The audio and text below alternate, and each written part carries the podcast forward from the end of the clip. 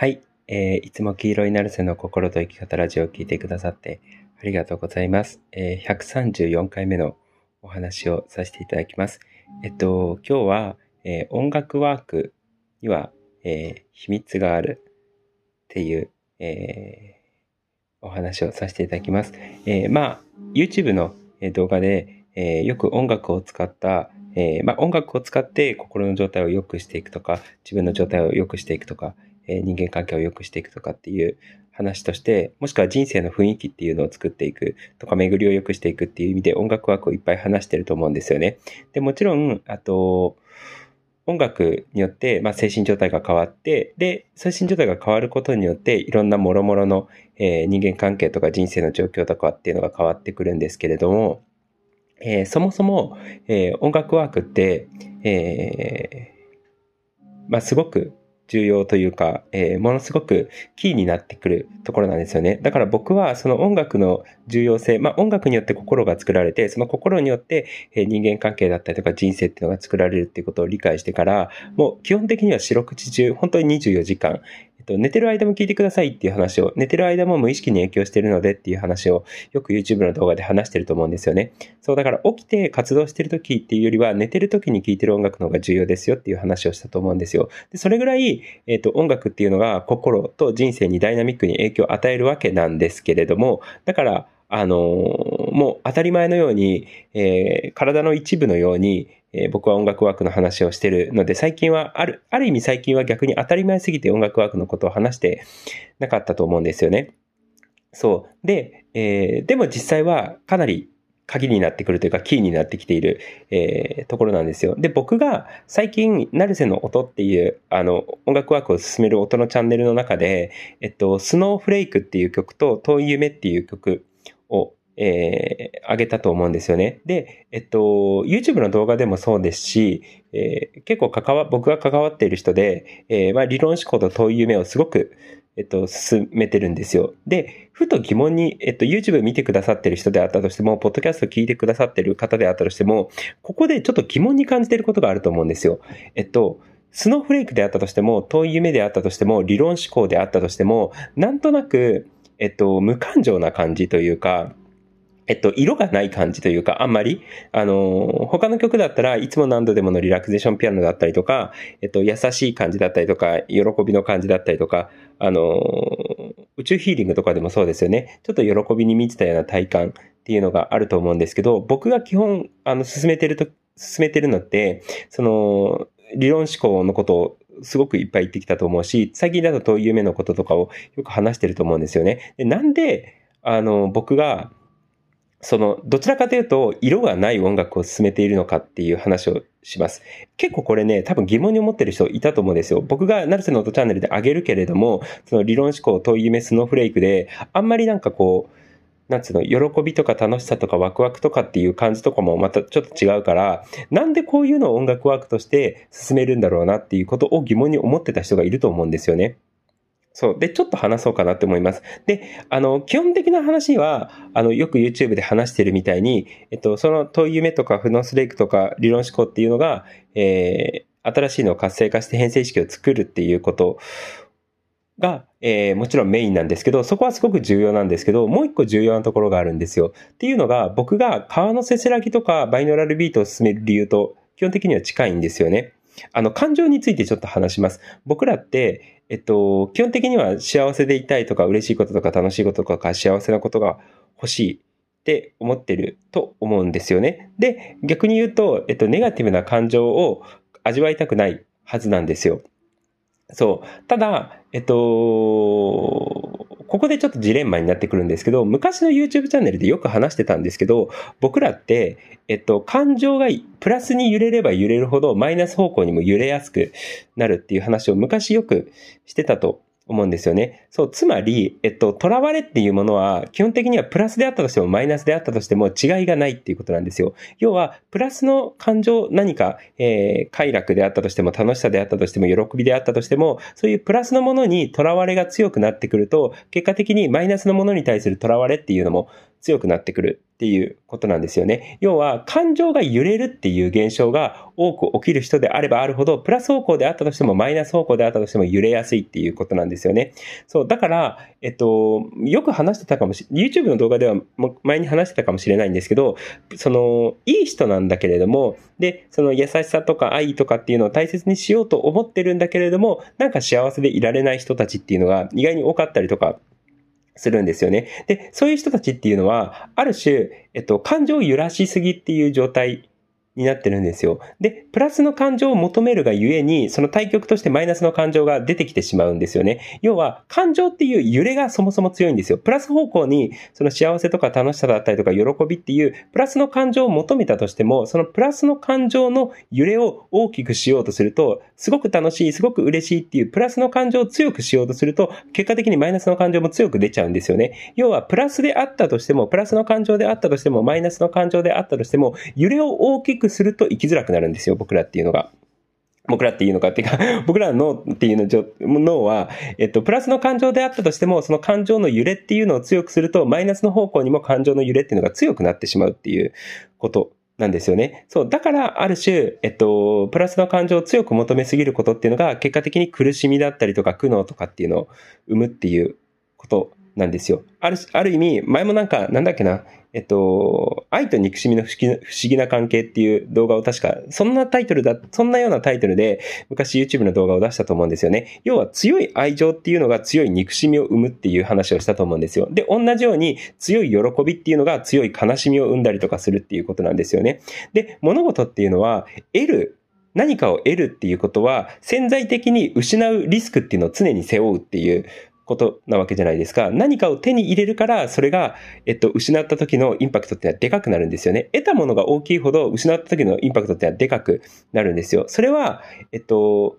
光と闇とか光と影と同じですよね。強い光であればあるほど強い影が生まれるわけじゃないですか。で逆に光がなかったら影っていうのが生まれないと思うんですよね。そう。だから、つま、つまり強いプラスっていうのが強いマイナスを生み出しているっていうことなんですよ。そ、れを考えると、要は喜び、楽しさ、幸せっていうのが強い感情で出てくれば出てくるほど、結果的にどっかの反動でマイナスの悲しみとかマイナスの苦しみっていうのを強く生んでしまうっていうことなんですよね。だから僕が過去の YouTube でよく話してるように、客観的に物事を観察するように見る、えー、観察的な視点っていうのを強めていった方がいいですよっていうことをよく話してたと思うんですよ。自分の感情であったとしても、自分の気持ちであったとしても、目の前のがんあの現象であったとしても、ちょっと一歩引いて、あの、全く感情のない観察的な視点で、えー、眺める。感情をなくせって言ってるわけじゃないんですけれども、感情はあってもいいんですけど、それに対して客観的にこう、シラフで眺められるもう一人の自分を作っておくといいですよっていうことをよく話してたと思うんですよね。で、それが、いわゆる新しいのの活性化になってくるので、新しいのを活性化して、客観的な視点を高めるがゆえに、自分の感情に惑わされない、えー、自分の感情にとらわれない、もしくは目の前の現象に惑わされない、目の前の現象にとらわれないっていう状態を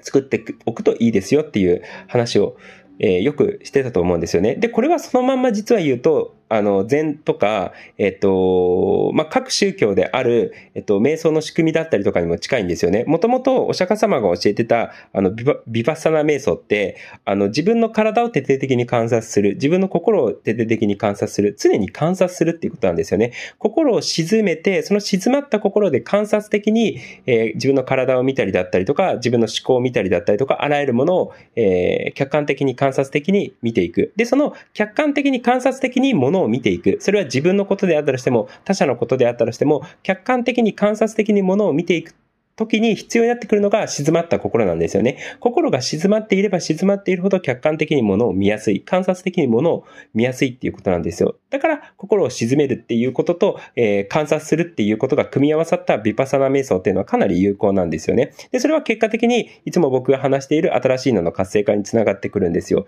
要は、えー、客観的にものを、心を静めた後にそれを客観的に見てくださいね。で、観察的にもう一人シラフの自分が、その自分の今の感情だったりとか囚われていることを眺めているような感覚で、観察しているような感じで見てくださいねっていうことをよく話してたと思うんですよ。そう、だから、あの、僕がその新しいのを活性化して物事を客観的に観察的に分析的に見る、えー、囚われない囚われのない自分っていうのをもう一人作ってくださいね、自分の中にっていうことをあの話してたのは、その歴史的に見て、ビパサナ瞑想やってたりだったりとか、えっと、座禅の修行とかの中にある、その、まあ、あれは、えっと、その座禅の修行、その、禅の瞑想に関しては、えっと、空というより無を作っていくっていう状態なので、あの、何も考えちゃいけないみたいな感じになってるので、ちょっと本来のものとは違うんですよ。そう。だから、ビパサナ瞑想、釈迦が教えた瞑想っていうのと、えっと、禅行、禅宗で言われているような座禅の、あの、瞑想法っていうのは、実は根本的に違うんですよね、やってることが。そう、あの、好意的には似てるかもしれないんですけれども、その無の、その、座禅の思想っていうのは無に、心を無にしていくっていう思想なので、それは道教の思想なんですよね。中国の道教っていう宗教があるんですけど、もともとインドから、えっと、中国に渡って、中国から日本に仏教が入ってきたときに、その中国経由で仏教が入ってきちゃったので、えっと、道教と儒教の中国の思想っていうのが入ってきてしまったんですよね。そう、だから日本の禅っていうのは、オリジナルの仏教の教えっていうよりは、えっと、中国の道教と、えー、儒教の教えっていう思想が混じったものが禅なんですよね。だから仏教と道教と儒教が混じったのが日本の、えっと、お寺、座禅、禅の思想だと思っていただければいいかなって思います。で、その禅っていうのが無の思想なんですよ。無っていうのは何も考えちゃいけないっていう思想なんですよね。そう。でも、もともとお釈迦様が教えてた、あの、ビパサナ瞑想に関しては、無じゃないんですよ。空なんですよ、いわゆる。で、それは、えっと、自分の、その、目の前にある、あの、心の中だったりとか、頭の中に、浮かび上がってくる、えー、思考だったりとか、囚われだったりもそうですし、えー、体のね、えー、感覚っていうのも徹底的に観察するっていうことなんですよ。その思考が生まれることだったりとかは OK なんですけど、それにとらわれない自分を作っていくっていうことなんですよね。そう。で、それが、あの、今まで話してきた新しいのの活性化、客観的に物事を見てくださいねっていうことになってくるんですよ。で、そうなってくると音楽ワークっていうのが関係出てくるんですけど、僕が進めてる理論思考の音楽、遠い夢の音楽、スノーフレークの音楽とかっていうのは、基本的には感情の揺れとか抑揚っていうのが少ない音楽なんですよね。なんかちょっとドライというか、あのー、クールな感覚だと思うんですよ。あの、いつもなのでもとかだと、もうちょっとこう、感情的な抑揚だったりとか、優しい雰囲気っていうのがあると思うんですけど、その理論思考とか問い夢とか進めてると、進めてるんですけど、その音楽に関しては、その感情的な抑揚っていうのがほぼないと思うんですよね。で、なんであれを進めるのかっていうと、今の理由なんですよ。要は、僕らっていうのは、プラスの感情が強くなってくれば強くなってくるほど、えっと、心の揺れ、感情の揺れっていうのが大きくなるので、マイナスの感情も大きく出てしまうんですよ。つまり、僕らは、喜びを求めるがゆえに苦しみを生んでるっていう負のスパイラルにはまってるんですよね。そう。で、特に今の、えっと、先進社会っていうのは、そういうふうに、要は自分の心を惑わす遊びとか、えっと、自分の心を、なんつうの、欲求を喚起するようなことっていうのがたくさん世の中にあるわけですよね。で、そうすると自分の心っていうのは騒がしくなってくるんですよ。あの、その、欲のままに楽しさとか欲望に、えっと、囚われていく心が生まれやすいですよね。で、それに囚われていくと、プラスの欲望だったりとか楽しさに囚われていくと、同時にマイナスのものが生まれてしまうので、結果的に苦しみだったりとか悲しみだったりとか、辛い気持ちを生んでしまうっていうことなんですよ。ここ多分多くの人がジレンマなんですよね。し、あんまり意識してる人ってちょっと少ないと思うんですよ。プラスの感情を生むがゆえにマイナスの苦悩が生まれているっていう状態になってるんですよね。そう。だから、えっと、ある種、えっと、感情、そのプラスの感情が、をなくせって言ってるわけじゃないんですけど、あってもいいんですけど、ただそれに対して客観的に、えー、その感情を一回抜きにして自分、自分自身のことを眺めたりだったりとか、自分を観察したりだったりとか、自分の心を、えー、まあ、メタ的に見るというか、メタ的にっていうとちょっといきなり言葉が学者っぽくなったんですけど、えー、まあ、一つ一個次元を上げて、えー、外枠から見るっていうことをやることができるようになるといいですよ。そうすると、そもそもプラスの感情にもとらわれないし、マイナスの感情にもとらわれない自分を作っていくことによって楽に生きることができるんですよっていうことなんですよね。で、それが、いわゆる、あのー、いろんな宗教だったりとかで言われてる悟りに近い境地だし、かつその状態で生きていくと、えー、物事がうまくいきやすいっていう状態なんですよね。で、それが変性意識を作っていくっていうことと、えー、客観的に物事を眺めていくっていうことが組み合わさった理論思考だったりとか、問いう夢だったりとか、問いう夢だとちょっと客観性は弱いのかもしれないんですけれども、まあそういう僕が進めてる音楽なんですよ。極力感情の抑揚を少なくしてるんですよね。で、それは今の理由から、今言った話の理由からっていうことです。要は、えー、プラスの感情を強く突きだ、あの、プラスの感情だったりとか欲望だったりとか、プラスの囚われを強く作ると、結果的にマイナスの囚われを強く生んでしまいますよ。だから、プラスの囚われですら少なくしていくっていう話。要は、えっと、喜びとか楽しさだったりとかすら少なくしていく。少なくしていくっていうと語弊があるんですけど、そういうものにも囚われない自分をえー、作っていくことが重要ですよ。だから客観的な自分っていうのをどんどん高めていってくださいねっていう話をしてるんですよね。本当に何者にも囚われないってことです。僕らっていうのは不安に囚われて、あの、なんかの行動しちゃったりとか、不安に囚われて何かができなかったりとか、怒りに囚われて何かの行動してるんですけど、そういうマイナスの感情だけじゃなくて、僕らっていうのはプラスの感情にも囚われてるんですよね。あの、喜びがゆえになんかこう、あの、起こしてしまう行動だったりとか、えー、楽しさがゆえにやってしまった行動っていうのがあると思うんですよ。で、それを一見基本的には良しとしてるんですけど、で、僕もよく良しとはしてるんですけれども、ただ、その感情に、えっと、自分がコントロールされてたら、なんつうの、自分の人生のコントロールを失ってるし、自分のコントロールを失ってるってことなんですよね。要は、プラスの感情、マイナスの感情だけじゃなかったとしても、プラスの感情にとらわれて動かざるを得ない自分の心とか脳の状態になってるってことは、その、なんつうの、自分で自分の人生を生きていくっていうことができてないっていうことなんですよね。致し方ない感情によって突き進んでっちゃってるっていうことなんですよ。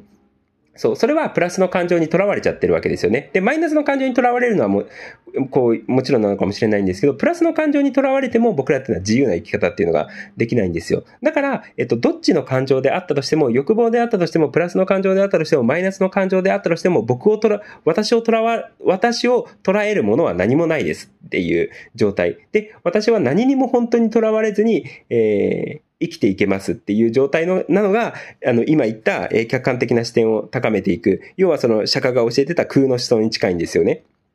そう、えー、囚われるものが何もない。だからよく、あのー、仏教の経典で最も古いって言われてるスタニバーダとかを読むと、あのー、